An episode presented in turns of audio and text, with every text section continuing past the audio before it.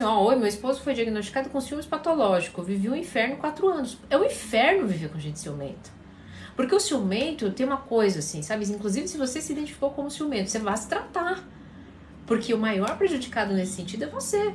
O ciumento patológico, ele cria cenas. Não adianta se falar para ele que ele não fez nada. Na cabeça dele, que é uma cabeça de terror, que são cenas de terror, você fez tudo, está vivendo um caso, você deu moral, você olhou no restaurante. Ó, fala uma coisa para vocês. Então, assim, é super desagradável você sair, você está num restaurante, você está indo para celebrar, para você comemorar, e você ser é, importunado por uma cena caótica criada na cabeça de, da outra pessoa, porque assim ela acredita que você está flertando, né?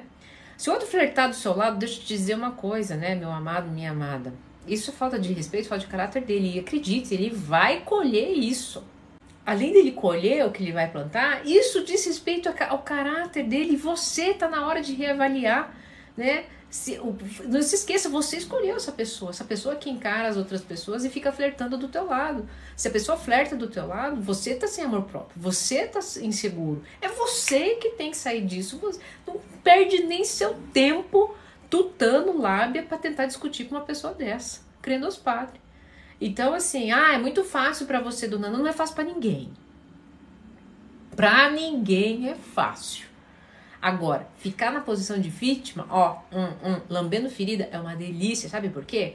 Nessa posição de vítima, você não precisa, né, ter responsabilidade pelos seus atos. Por quê? Porque a vítima, tudo que acontece na vida dela não são os atos dela, são os outros que cometem esses atos e daí ela não consegue transformar a vida dela, coitadinha. Para com isso, gente.